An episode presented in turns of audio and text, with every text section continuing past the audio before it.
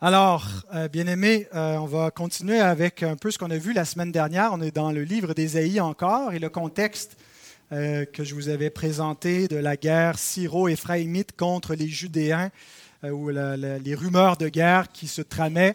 ça demeure un peu le même contexte de la même prophétie que nous allons voir deux chapitres plus loin.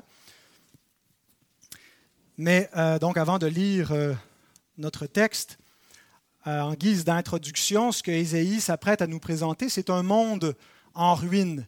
Et dans son, temps à lui, euh, il y avait littéralement euh, des ruines, des ruines à cause de la guerre, à cause de, des conséquences d'alliances avec des peuples païens et, le jugement de Dieu qui était qui venait sur Israël en raison de toute cette désobéissance. Mais ça nous rappelle, entre autres choses, que nous vivons dans un monde en ruine. Nous habitons un monde déchu. Mais nous savons en même temps que la restauration a commencé. L'apôtre Jean nous dit que les ténèbres se dissipent et la lumière véritable paraît déjà. Et on est comme un peu entre ces deux âges, de, euh, du présent siècle mauvais, le monde déchu, où on voit les effets de cette chute dans le monde en général et dans notre, vie en particulier. Nous voyons les ténèbres et l'angoisse, nous voyons des souffrances, et tout ça, c'est le résultat de la chute. Un monde qui a été créé pour être un paradis, somme toute, qui a été créé pour être un monde parfait, mais qui a été brisé par l'entrée du péché dans le monde. Et euh, lorsque la lumière est venue dans le monde, les ténèbres ne se sont pas dispersées d'un seul coup. Il y a une progression de la lumière et euh, les ténèbres qui se dissipent tranquillement, où on voit déjà à, l'horizon l'aurore du jour nouveau qui pointe. Mais donc, c'est notre espérance, c'est le salut en espérance. C'est un peu ce que Jean veut dire par les ténèbres se dissipent et la lumière véritable paraît déjà. Elle est déjà parue dans le monde et en même temps nous la voyons au loin. Alors c'est un salut en espérance dans un monde déchu. Et le contexte d'Ésaïe illustre parfaitement cette réalité spirituelle. Il est un peu comme un microcosme dans la nation d'Israël de cette réalité universelle dans l'état spirituel du monde dans lequel nous sommes. Alors, je vous invite à vous lever pour qu'on puisse faire ensemble la lecture du texte qui sera exposé, Ésaïe 8, à partir du verset 23 jusqu'au chapitre 9, verset 6. Mais les ténèbres ne régneront pas toujours sur la terre où il y a maintenant des angoisses. Si les temps passés ont couvert d'opprobre le pays de Zabulon et le pays de Nephtali, les temps à venir couvriront de gloire la contrée voisine de la mer, au-delà du Jourdain, le territoire des païens. Le peuple qui marchait dans les ténèbres voit une grande lumière. Sur ceux qui habitaient le pays de l'ombre de la mort, une lumière resplendit. Tu rends le peuple nombreux, tu lui accordes de grandes joies. Il se réjouit devant toi, comme on se réjouit à la moisson, comme on pousse des cris d'allégresse au partage du butin.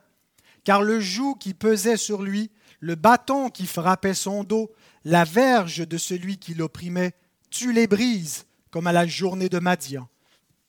Car toute chaussure qu'on porte dans la mêlée et tout vêtement guerrier roulé dans le sang seront livrés aux flammes pour être dévorés par le feu.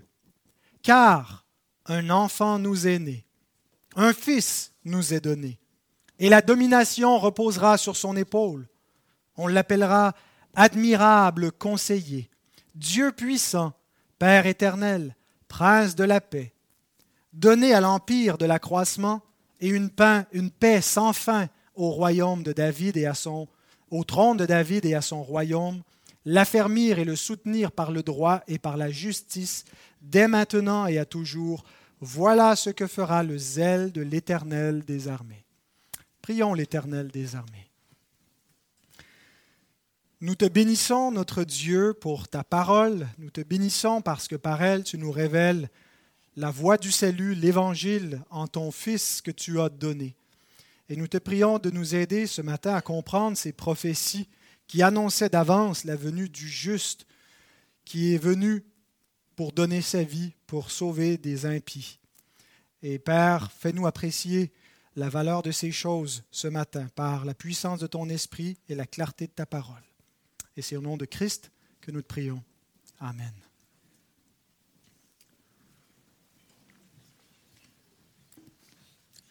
Alors bien sûr, je n'exposerai pas dans le fin détail chacun des versets.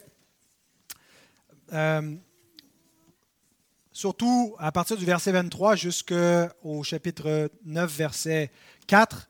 Je vais aller à grands traits pour d'abord nous concentrer sur le contraste entre les ténèbres et la lumière.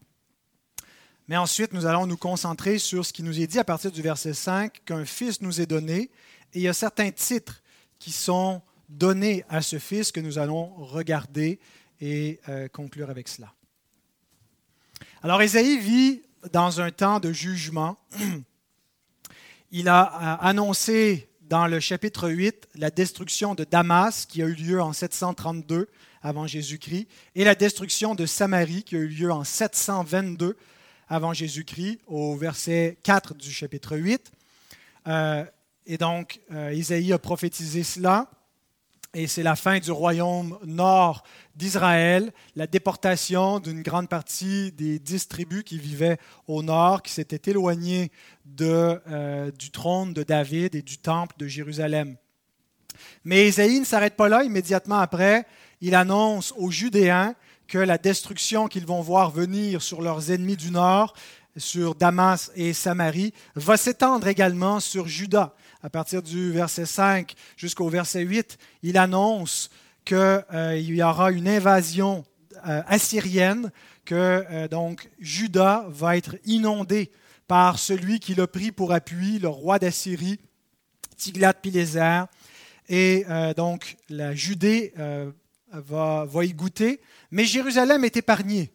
En particulier sous le règne d'Ézéchias, il y aura la tentative d'un siège militaire de la part des Assyriens, mais Ézéchias est un roi pieux qui s'attend à l'Éternel, qui va chercher la, délivrance auprès de Dieu, et le Seigneur lui accorde cette délivrance.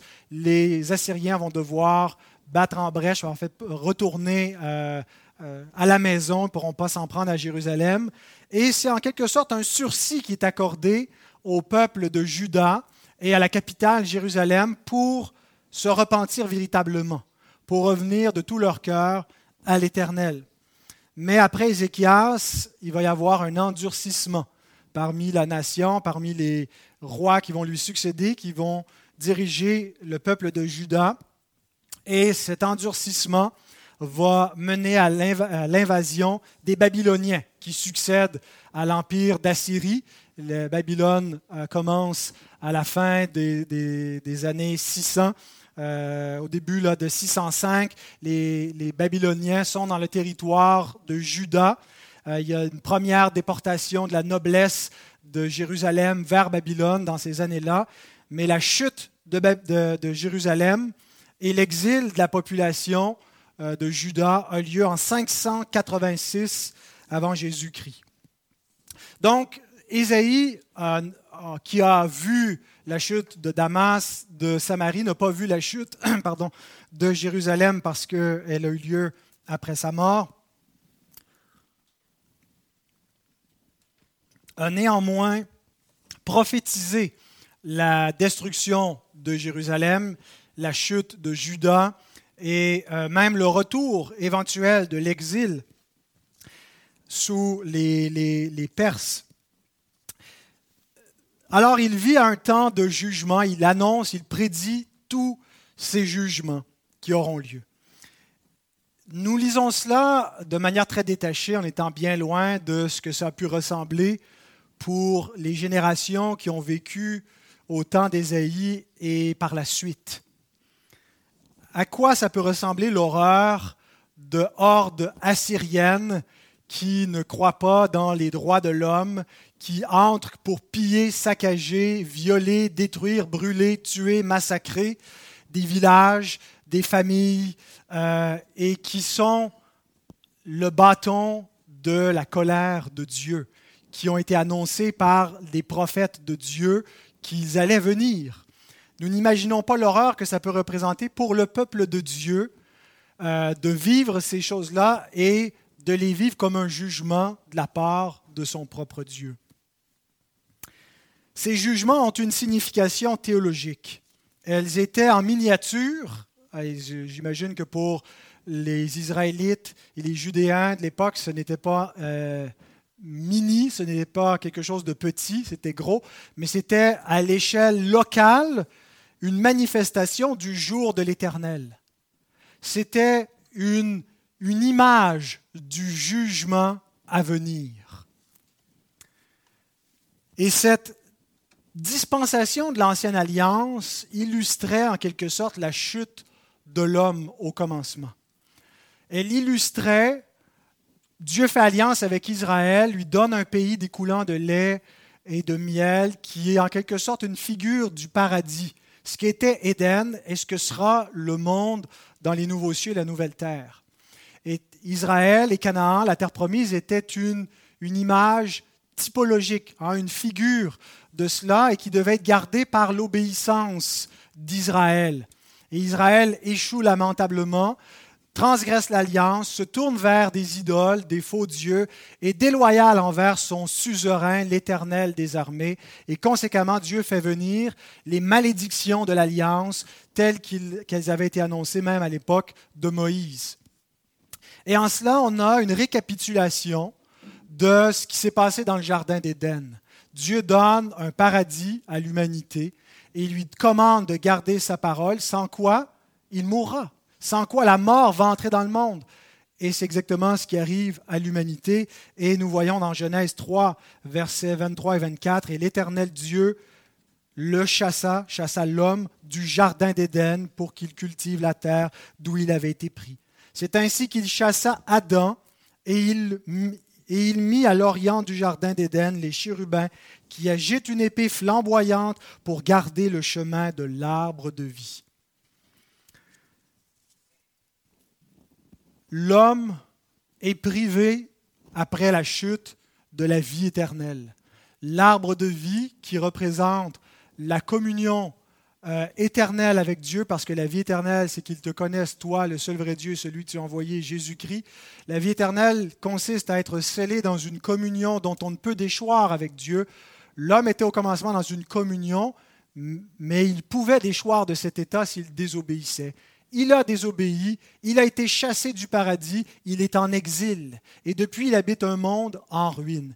Et il y a une republication de cette alliance des œuvres avec Israël, où Israël lui est donné un pays qui est comme un jardin euh, florissant, euh, luxuriant devant l'Éternel, un pays que Dieu prend soin particulièrement, qu'il arrose euh, de ses soins euh, providentiel et il doit garder la parole, autrement le pays va le vomir.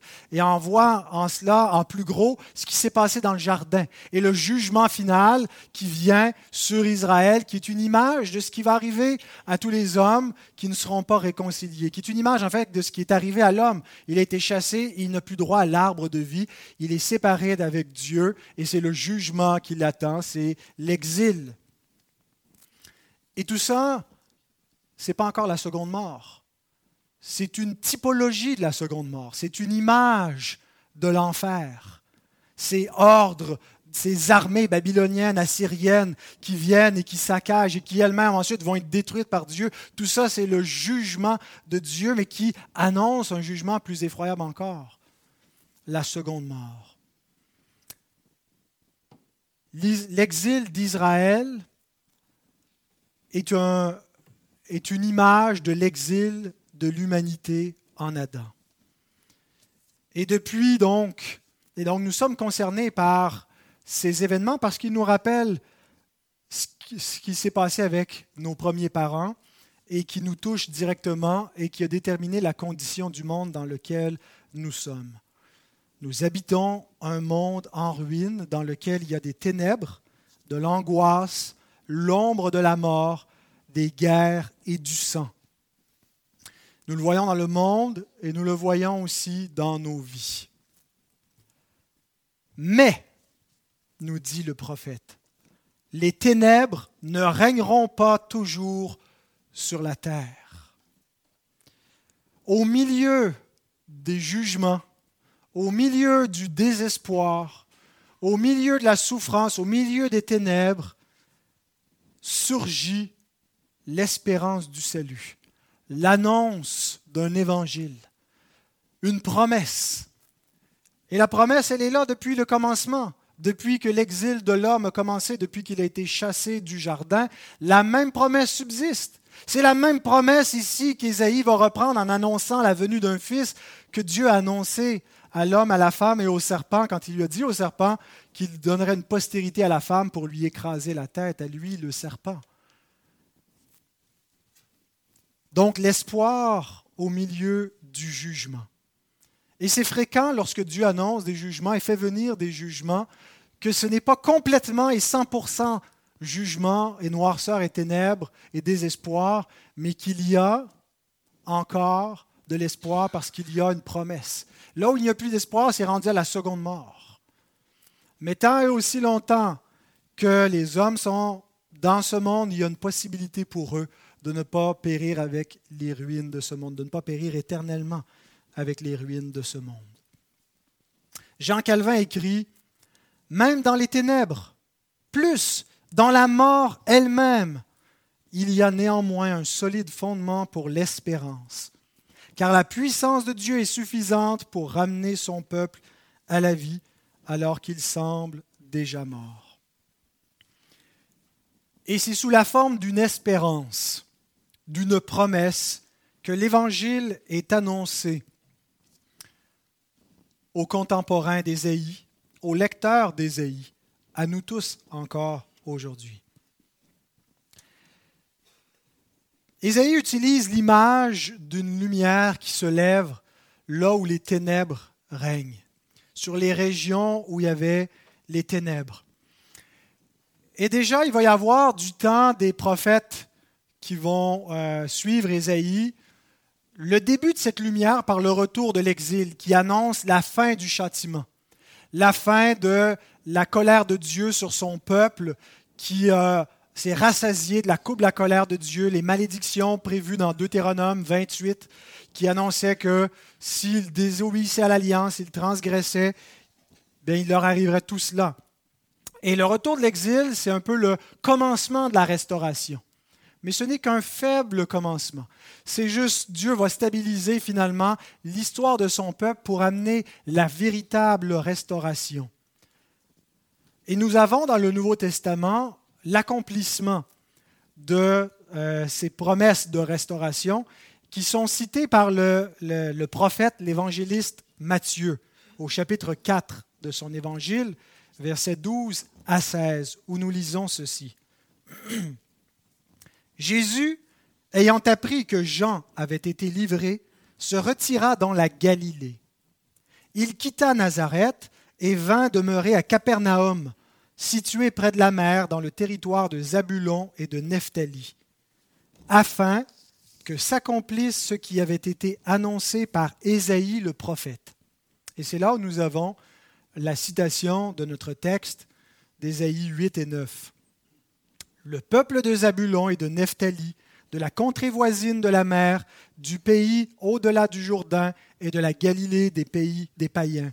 Ce peuple, assis dans les ténèbres, a vu une grande lumière. Et sur ceux qui étaient assis dans les régions de l'ombre de la mort, la lumière s'est levée. Là où les ténèbres ont commencé à frapper, là où les ténèbres ont envahi le peuple d'Israël, ce qui correspond à la Galilée du temps de Jésus, c'est là même où le royaume de la lumière a pris naissance.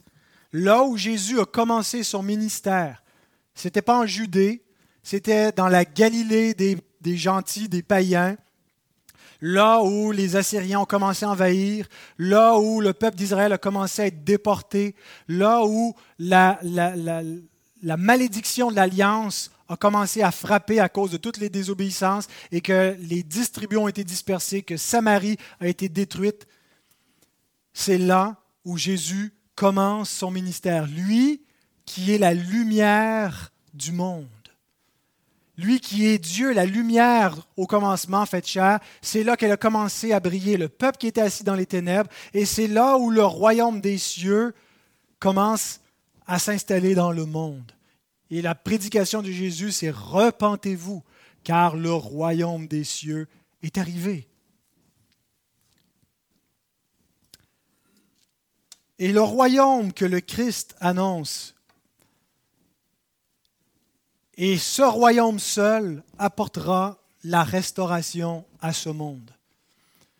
Tous les gouvernements tentent d'alléger les souffrances dans le monde, tentent de régler les problèmes qui sont causés par la chute de l'homme, les problèmes sociaux, les problèmes euh, environnementaux, les problèmes économiques, les problèmes euh, de quelque nature que ce soit, les hommes tentent de les régler, mais il n'y a aucun royaume qui peut régler le problème parce que ce n'est pas dans la capacité de ce qu'un royaume humain peut faire que de régler ce problème spirituel. La source, c'est le péché, c'est la mort qui est entrée dans le monde, c'est l'homme qui est devenu une mauvaise créature, qui est en rébellion contre son Dieu et qui détruit, qui se détruit lui-même et qui, qui détruit le monde et qui détruit ses relations. Et nous voyons constamment dans le monde les conséquences de cette chute. Mais ce n'est qu'un prémisse, un prélude, parce que la conséquence ultime, c'est la mort éternelle. Et il n'y a aucun royaume qui peut endiguer ce problème-là. Les royaumes, les rois, les autorités ont été établis pour freiner jusqu'à un certain point la décadence, l'injustice en punissant le mal et en approuvant le bien mais ils ne peuvent pas changer la nature des choses et la nature des hommes. Mais ce royaume, le royaume de Dieu, le royaume du Christ, vient pour apporter la restauration complète et finale à ce monde. Et ce royaume va mettre fin aux ténèbres, aux angoisses, à la mort, à la guerre. C'est un royaume de paix, c'est un royaume de vie, de vie éternelle. Cependant, le royaume en question ne tombe pas du ciel, comme certains l'attendaient. Jésus même répond à des questionnements des hommes de son temps qui croyaient que le royaume de Dieu allait apparaître, qu'il allait avoir une manifestation spectaculaire, euh, une, puissance qui allait arriver du ciel ou, ou euh, des anges ou quelque chose qui allait faire que le royaume des cieux allait être là. Mais ce n'est pas de cette façon-là que Dieu amène le royaume, en tout cas pas maintenant.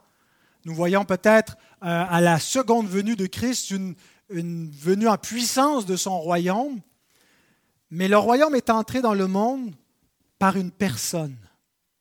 Le royaume n'est pas tombé du ciel, il est venu du ciel, mais par une personne. Et le verset 5 du chapitre 9 d'Ésaïe nous le décrit. Car un enfant nous est né, un fils nous est donné, et la domination reposera sur son épaule. C'est donc par ce Fils que Dieu donne ce royaume qui restaure le monde déchu.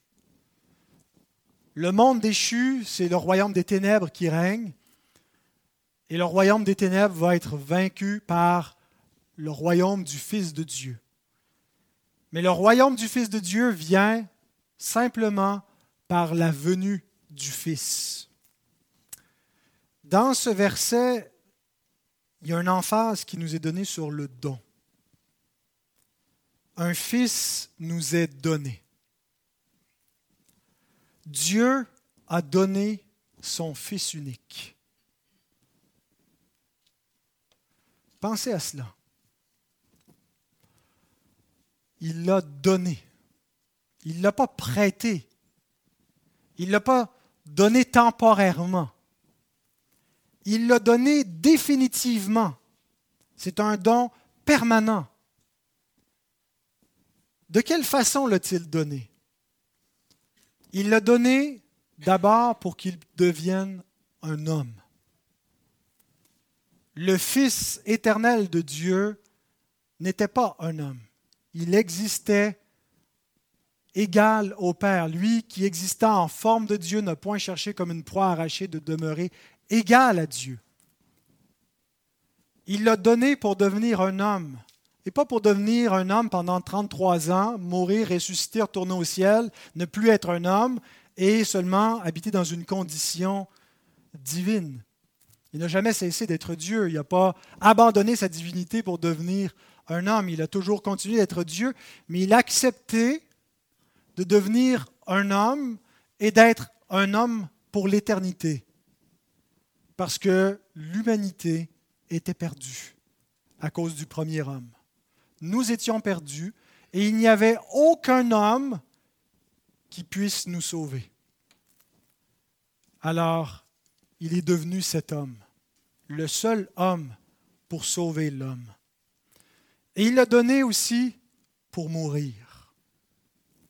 Il l'a donné pour devenir un homme, mais un homme qui est venu dans ce monde avec une mission bien spécifique venir mourir, et pas de n'importe quelle manière. Nous allons tous mourir, il n'y a rien d'extraordinaire à mourir ou d'exceptionnel.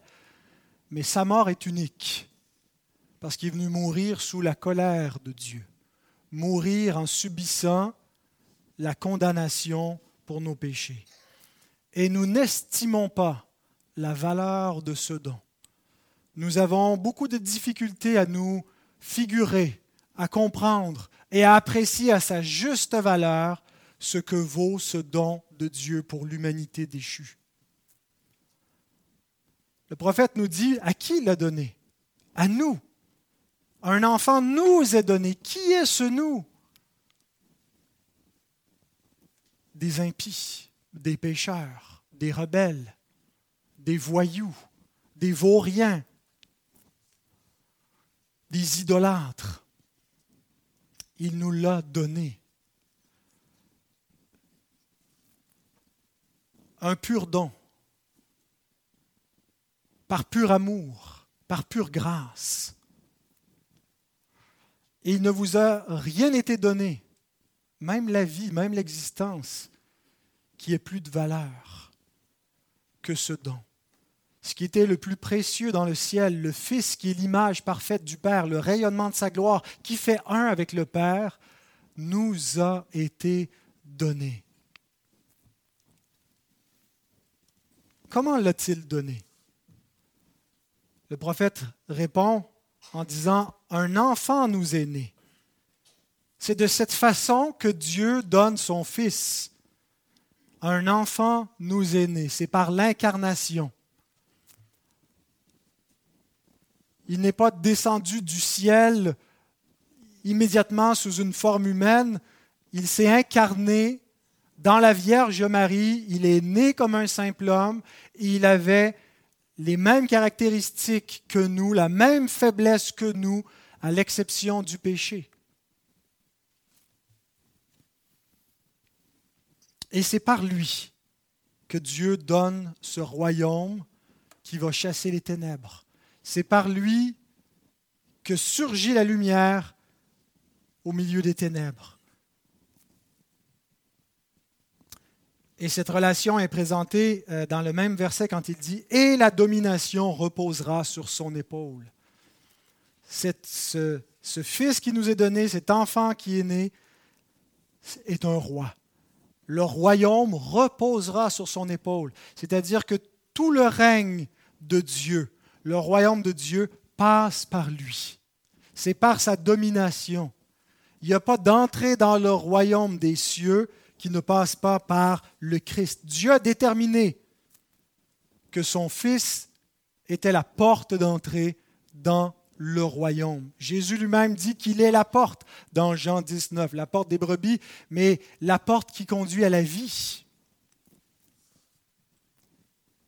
Donc Ésaïe reprend cette promesse d'un fils, une promesse qui est un thème récurrent, un fil conducteur de tout l'Ancien Testament, quand vous lisez tout l'Ancien Testament pour voir le, la trame historique qui traverse la, la Bible, c'est cette attente de la postérité, d'un fils.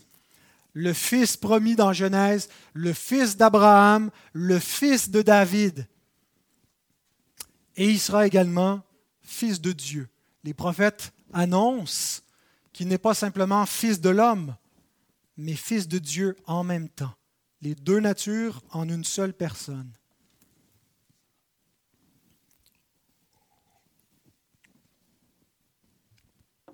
Nous avons cette promesse dans l'alliance davidique, 2 Samuel 7, 12 à 14.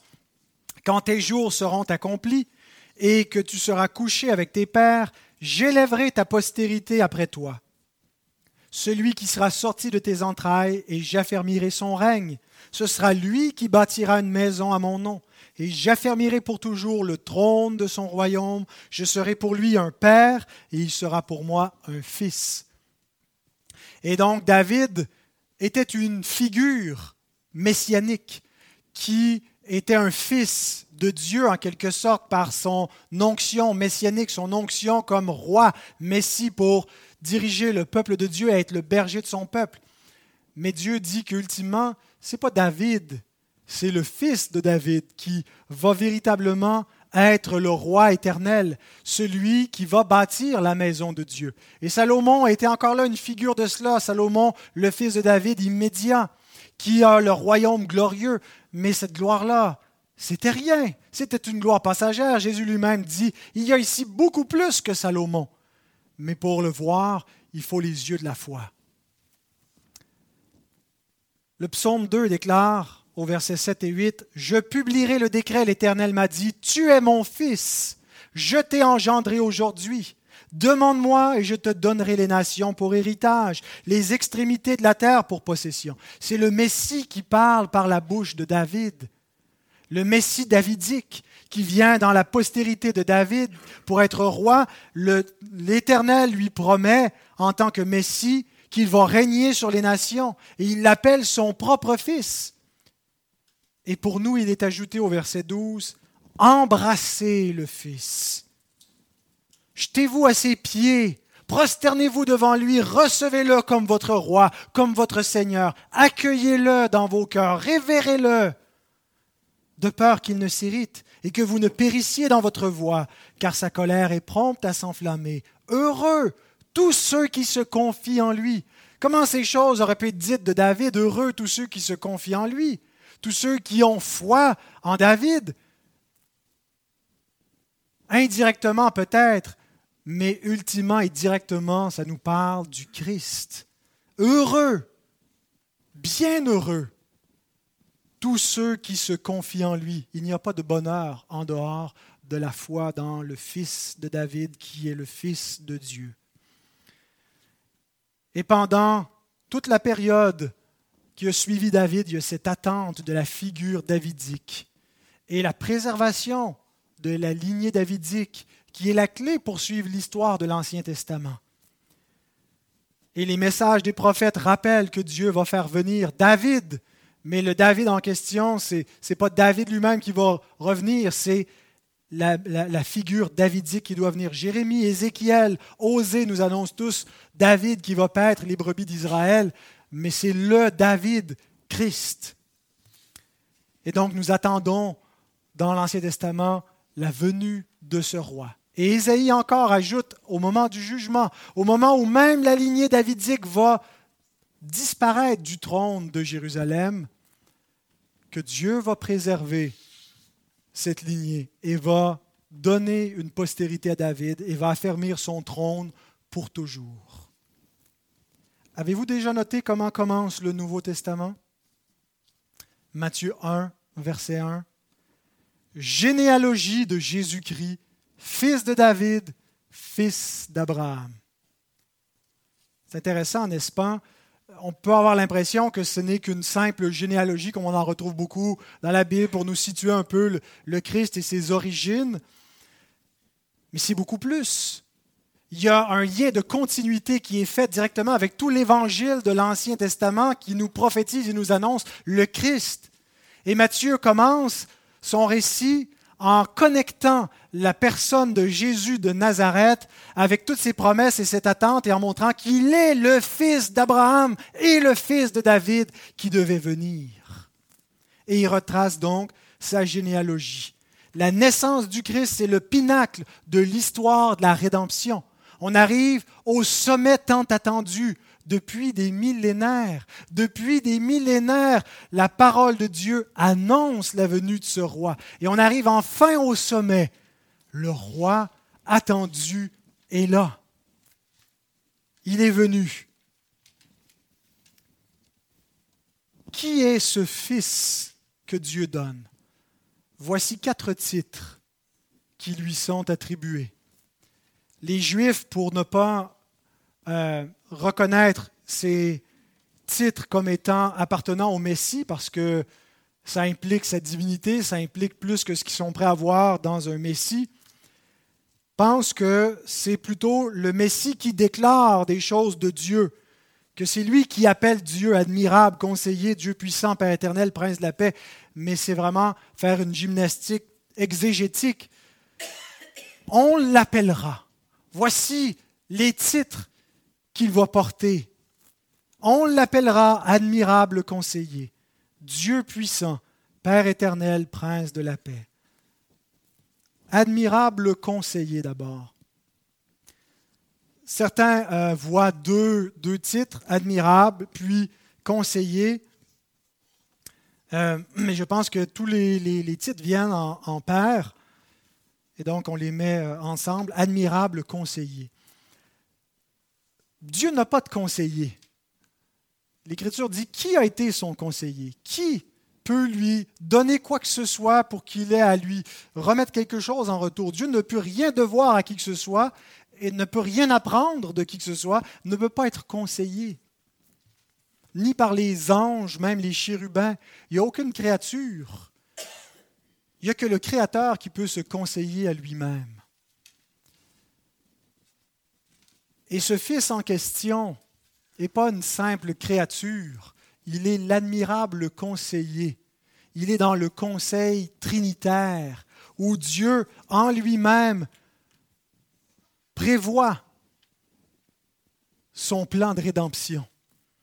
Or, le Fils n'a pas simplement été, euh, on ne lui a pas seulement dicté ce qu'il devait, ce qu'il allait faire, le Fils, de concert avec le Père et l'Esprit Saint, a pris part à ce plan éternel de rédemption.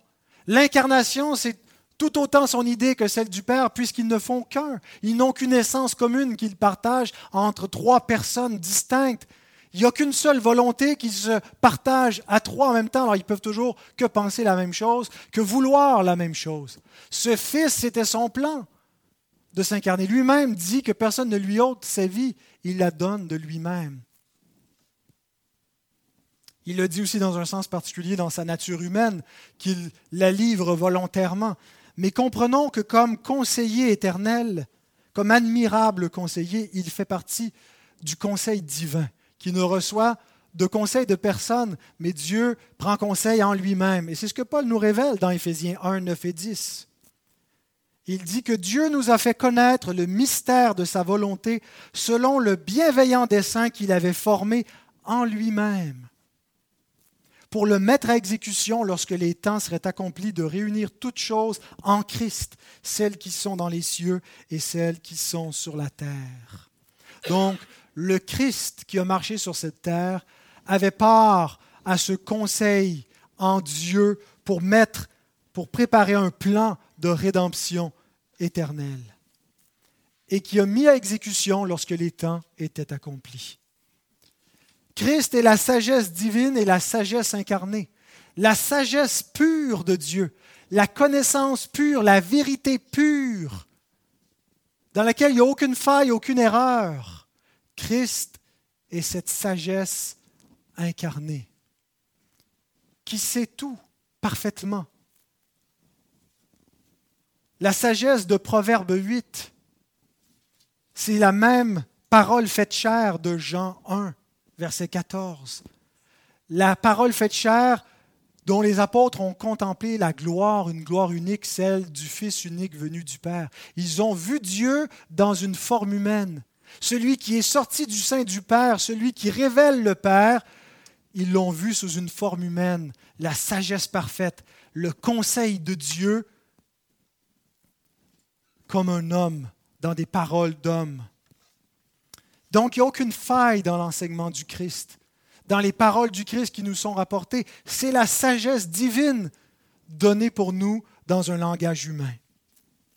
Et en lui, nous dit Paul, sont cachés tous les trésors de la sagesse et de la, connaissance, Colossiens 2, 3. Et bien aimé, il y a des gens sages et instruits dans ce monde, mais personne ne possède la véritable sagesse à moins de posséder ce Fils, ce, cet admirable conseiller qui a été fait pour nous sagesse, nous dit Paul dans 1 Corinthiens 1.30. Nous connaissons la vérité, bien que nous ne connaissions pas exhaustivement la vérité et que nous pouvons croire à certains égards des choses qui soient fausses dans, dans, certaines de nos croyances, surtout si elles ne sont pas fondées dans les Écritures. Mais nous connaissons la vérité parce que nous connaissons celui qui est la vérité. Et il s'est fait notre admirable conseiller. Il est aussi appelé Dieu puissant. Et le mot qui est employé ici pour Dieu, il y a différents mots dans l'Écriture, c'est le, mot, euh, le, préfixe El, qui est euh, parfois la forme longue, c'est Elohim, mais El tout court, est parfois appliqué non seulement euh, ou exclusivement à Dieu, mais aussi aux anges et aux hommes, comme c'est le cas avec le titre Seigneur. Les hommes sont parfois appelés Seigneur, les anges sont parfois appelés Seigneur, mais il y a un usage ultime qui est le Seigneur. Et ici, c'est cet usage ultime de Dieu qui n'est pas dans un sens d'un Dieu avec un D minuscule, mais du Dieu puissant. C'est intéressant que ce soit euh, accolé comme adjectif à son nom, puissant. Parce que pour accomplir cette mission de renverser les ténèbres, de vaincre le royaume des ténèbres, un, royaume qui pour les hommes était invincible, de restaurer la création, il lui faut la toute-puissance. C'est un sauveur tout-puissant. Mais il y a une corrélation fort intéressante entre sa faiblesse et sa puissance. Parce que ce n'est pas extérieurement avec puissance qui est venu vaincre les ténèbres. Paul nous dit qu'il a été crucifié à cause de sa faiblesse. C'est par sa faiblesse, c'est par sa mort c'est en se rendant faible à l'ultime, à l'extrémité, qu'il remporte la victoire. Mais il faut comprendre qu'il lui fallait énormément de puissance et de force pour supporter une telle faiblesse. Il faut beaucoup de force quand on est affaibli pour, pour endurer ou quand on vit de grandes tentations, de grandes difficultés, quand on, est vulnérable pour résister et tenir jusqu'au bout. Et on flanche. On ne tient pas. Il n'y a aucun homme qui aurait pu porter la colère de Dieu sans péché, sans cesser de croire en la bonté du Père. Il fallait qu'il soit tout-puissant pour supporter une telle faiblesse. Et il y a une application concrète qui nous est donnée dans le Nouveau Testament vis-à-vis -vis de notre propre faiblesse et de la puissance du Christ il nous faut sa force pour supporter notre faiblesse. Paul dit qu'il a prié pour être délivré dans euh, ses souffrances et l'Éternel lui a répondu, 2 Corinthiens 12, 9, Ma grâce te suffit, car ma puissance s'accomplit dans la faiblesse. Méditez cette phrase, ma puissance s'accomplit dans la faiblesse. On le, prend toujours par rapport à nous, notre faiblesse, et Dieu, par notre faiblesse, manifeste sa puissance. Mais rapportons-le par rapport à Christ. La puissance de Dieu s'est accomplie dans la faiblesse. La croix, l'abaissement, la honte, le rejet, la faiblesse la plus ultime. Et dans cette faiblesse, la puissance de Dieu s'est accomplie. Dieu ne prend pas les choses que les hommes estiment, les moyens forts, et on cherche des délivrances que Dieu ne veut pas nous accorder parce que ce n'est pas comme ça que sa puissance s'accomplit. Sa puissance s'accomplit dans la faiblesse. Mais pourquoi, si Dieu veut conquérir le monde, ne fait-il pas un, réveil si extraordinaire? Dieu utilise des faibles moyens, des petits commencements, nos faibles vies, nos misères, pour se glorifier et accomplir sa puissance. Il ne réfléchit pas comme nous, bien-aimés. Il n'estime pas ce que nous estimons. Il estime ce que les hommes méprisent. Je me glorifierai donc bien plus volontiers de mes faiblesses afin que la puissance de Christ repose sur moi. Il est aussi appelé Père éternel et ce titre peut nous paraître un peu curieux parce que euh, quand on le compare à la Trinité, on se dit le Père n'est pas le Fils, le Fils n'est pas l'Esprit, les trois sont un, mais il y a une distinction. Voici, euh, euh, à mon avis, en tout cas, une des, la meilleure explication que j'ai lue. Il y en a peut-être d'autres. Je n'ai pas tout lu, les commentaires et les théologies systématiques pour expliquer ce texte, mais Charles Siméon a une très bonne explication. Il dit, ce titre ne concerne pas sa relation à la divinité, car à cet égard, il est le Fils et non le Père, mais plutôt sa relation à sa descendance spirituelle qu'il a engendrée par sa parole et son esprit. Mais les mots devraient peut-être être traduits le Père d'éternité. La dispensation juive devait se poursuivre pour un temps limité, tandis que la dispensation chrétienne ne doit jamais être remplacée par une autre. C'est pourquoi elle est appelée les derniers temps et peut être considérée comme l'ère d'éternité. Donc si on découpe tout d'abord, ce n'est pas dans, sa relation intertrinitaire qui est appelé le Père éternel, il est le Fils éternel par rapport euh, aux autres membres, aux autres personnes plutôt de la Trinité mais c'est dans sa relation avec les enfants de son propre royaume qu'il est appelé Père éternel ou Père d'éternité, parce qu'il les engendre pour la vie éternelle. Jean ne nous dit-il pas au début de son évangile que ceux qui l'ont reçu, il leur a donné le pouvoir de devenir enfants de Dieu. Qui nous a donné le pouvoir de devenir enfants de Dieu? Si ce n'est le Fils et Jésus lui-même, dans Jean 5, 21, dit que le Père lui a donné d'avoir la vie en lui-même afin d'accorder la vie éternelle à qui il veut. Le Fils engendre qui il veut. Donc il est le Père des croyants. Et il les engendre pour la vie éternelle. Et c'est important de comprendre aussi le contraste, le Père d'éternité, pour comprendre le, contraste entre le royaume d'Israël qui n'était pas le royaume éternel, qui était une figure du royaume éternel. Mais le royaume d'Israël, euh, l'Église n'est pas la parenthèse. Israël était la parenthèse. Israël était un royaume temporaire qui pointait vers la réalité ultime qui est le royaume du Christ, qui n'est pas une parenthèse, qui est le royaume éternel, le royaume d'éternité. On ne va pas retourner au royaume de l'Ancien Testament. Il était figuratif dans l'attente de ce royaume final que le Fils est venu inaugurer. Et depuis qu'il l'a fait, nous sommes dans les derniers jours. La venue du Fils dans le monde, c'est l'intrusion des puissances du siècle à venir. Les puissances du siècle à venir sont déjà entrées dans le monde et il les a manifestées par tous ces miracles et particulièrement par sa propre résurrection qui est le commencement de la résurrection finale. Il est le premier-né de de tous ceux qui ressusciteront pour la gloire.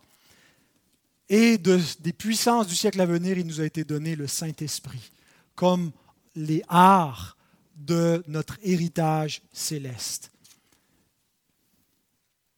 Tout cela dans et par le Fils qui est appelé ici Père éternel. Notre statut dans son royaume est donc lié à notre relation avec lui. Nous devons être engendrés par sa parole vivante. Martin Luther écrit en commentant ce texte, Il agrandit toujours son royaume, il engendre toujours des enfants et règne sur eux. Il reste toujours leur père, il ne devient jamais un tyran et ses enfants sont toujours ses bien-aimés. Jésus dit, Dans les autres royaumes du monde, les chefs tyrannisent ceux qui habitent leur royaume, pas dans le mien. Lui qui est le père de ce royaume se livre à la mort pour ses propres enfants. Et il nous appelle à faire de même. Il n'y a pas de tyrannie dans ce royaume. Et dernier titre, prince de la paix. Ésaïe nous dit qu'il n'y a pas de paix pour les méchants. 48, 22. Il n'y a de paix pour les hommes que dans l'évangile que Ésaïe annonce et que Christ a accompli. Ce n'est pas d'abord une paix intérieure, la paix en question. Ce n'est pas une paix relationnelle. On peut vivent beaucoup de divisions dans nos relations à cause du Christ. Il l'a dit lui-même qu'il n'est pas venu apporter la paix, mais l'épée entre les hommes. Mais il est venu apporter la paix avec Dieu. La paix en question, c'est la paix par la réconciliation en la mort du Fils. Romains 5.1, étant donc justifiés par la foi, nous avons la paix avec Dieu par notre Seigneur Jésus-Christ. La paix en question, ce n'est pas premièrement quelque chose que l'on ressent. C'est un fait objectif qui est accompli. Nous sommes réconciliés avec Dieu lorsque nous croyons dans le Fils. De cela, il découle une paix intérieure, il découle une paix parmi les hommes, mais qui n'est pas toujours une garantie. On peut vivre de l'anxiété encore, on peut vivre des divisions, mais nous avons une paix objective un traité de paix dans le sang du Christ avec Dieu. Il n'y a plus aucune condamnation, aucune guerre entre Dieu et nous, alors que nous étions jadis ses ennemis. Et ce n'est pas nous qui avons pris l'initiative de nous réconcilier, de faire un traité de paix, c'est Dieu. Et c'est précisément pour cette raison que le Fils nous est donné, pour venir faire la paix entre Dieu et les hommes. Voilà ce que proclamaient les anges à la naissance du Christ. Gloire à Dieu dans les lieux très hauts et paix sur la terre parmi les hommes qui l'agréent. Êtes-vous compté parmi ces hommes que Dieu agrée? Dieu agrée les hommes qui ont reçu son Fils, ceux qui embrassent le Fils, ceux qui par la foi reçoivent le Christ. Et à eux, il est fait hériter de ce royaume et de toutes les richesses qui viennent avec. Il y avait un homme riche qui, sur son testament, c'est un homme qui collectionnait de magnifiques œuvres d'art. Une magnifique collection qui était convoitée par les connaisseurs et collectionneurs du monde entier. Et sur son testament, à sa mort, il voulait que ses œuvres soient mises euh, à l'encan, vendues aux enchères. Et donc, le jour de l'encan, tous les, gens qui attendaient cette journée se présentent. Et la première œuvre d'art qui est affichée à l'encan, c'est un tableau qui ne suscite pas beaucoup d'intérêt de la part des, euh, personnes qui sont présentes. Euh, elle avait, ce tableau avait un grand intérêt pour l'homme en question parce qu'il avait été peint par son propre fils qui était mort. Euh, éventuellement. Et donc, c'est un souvenir qu'il chérissait parce qu'il lui rappelait son fils. Et donc, personne s'y intéressait trop. Ce n'était pas encore un grand artiste nécessairement que, que, ce fils. Et donc, les gens ne, ne, ne, levaient pas la main pour acheter ce, ce tableau. Mais il y avait quelqu'un dans la salle qui savait que le tableau était par le fils et qui s'en est porté acquéreur immédiatement. Et donc, l'encan a été levé euh, l'encanteur a déclaré que tous les biens allaient à celui qui avait acquis ce tableau. Parce que l'homme en question, en mourant dans son testament, avait dit, celui qui acquérera l'œuvre de mon fils aura également tous mes biens avec. Et donc cette petite histoire est un parallèle avec la réalité de l'Évangile. Dieu a fait de son Fils l'héritier de toutes choses. Il a tout mis sous ses pieds. Il a fait le Seigneur de la création. Il lui a tout donné dans son royaume. Et il a fait de nous ses co-héritiers. Si nous avons le Fils, ce royaume que nous avons décrit, qui nous est dépeint dans les Écritures, est à nous gratuitement, parce que nous possédons le Fils par la foi. Il n'y a pas d'autre moyen de l'hériter. Ce n'est pas par nos œuvres, ce n'est pas par notre vie chrétienne, ce n'est que par la foi dans le Fils par lequel nous possédons le Fils et tout ce qui vient avec. Ésaïe conclut cette prophétie en disant Donnez à l'empire de l'accroissement et une paix sans fin au trône de David et à son royaume, l'affermir et le soutenir par le droit et par la justice, dès maintenant et à toujours. Voilà ce que fera le zèle de l'Éternel des armées. J'imagine que vous avez des projets qui vous tiennent à cœur ou que vous avez déjà accompli de ces projets, de ces buts dans votre vie. Vous savez, quand on a ces objectifs, on y met tout notre cœur, toute notre énergie. Bien voilà le projet de Dieu. Voilà en quoi Dieu a mis tout son zèle, toute son ardeur toute son intensité pour relever l'attente de David, l'attente qu'il allait lui-même jeter par terre en raison de l'infidélité, mais la relever en annonçant ses promesses et en accomplissant ses promesses. Sachez, bien-aimés, qu'il n'existe aucun projet, aucun événement, aucun objectif qui a plus d'importance que celui-là. Tout va passer. Notre vie va passer. Si nous avons quoi que ce soit dans notre vie auquel nous accordons plus d'intérêt, plus d'importance, venons réorganiser nos priorités. Venons revoir notre zèle, revoir là où mettons notre cœur et notre intensité, là où nous amassons nos trésors. Jésus dit, cherchons premièrement son royaume, sa justice. N'accordons pas plus d'importance à nos ambitions ou à nos problèmes inversement. Mais réalisons que si Dieu considère ce qui paraissait complètement insignifiant quand ça s'est accompli, aux yeux d'Israël, aux yeux des hommes, la venue du Christ, c'était, c'était un imposteur, c'était rien. Dieu y accorde son zèle, son amour, son intérêt. Mettons-y tout notre cœur également. Seigneur, notre Dieu, nous voulons te bénir de ce que nous avons entendu encore l'Évangile et nous sommes impressionné de voir que cet évangile ne commence pas dans le Nouveau Testament, à la première page de Matthieu, mais qu'il s'est profilé partout dans l'histoire de l'Ancien Testament, que toutes ces promesses nous annoncent Christ et nous permettent de comprendre qui est celui que tu as envoyé, afin que nous croyions en lui. Et telle est ta volonté, Père céleste, que nous croyions en celui que tu as envoyé, et qu'en croyant, nous ayons la vie éternelle parce que nous sommes en communion avec toi et avec ton Fils. Que ta parole, Seigneur, agisse avec efficacité dans nos cœurs, dans nos vies. Que tu puisses captiver nos cœurs et que nous puissions faire de ce royaume éternel notre priorité. Et c'est au nom de Jésus que nous te prions. Amen.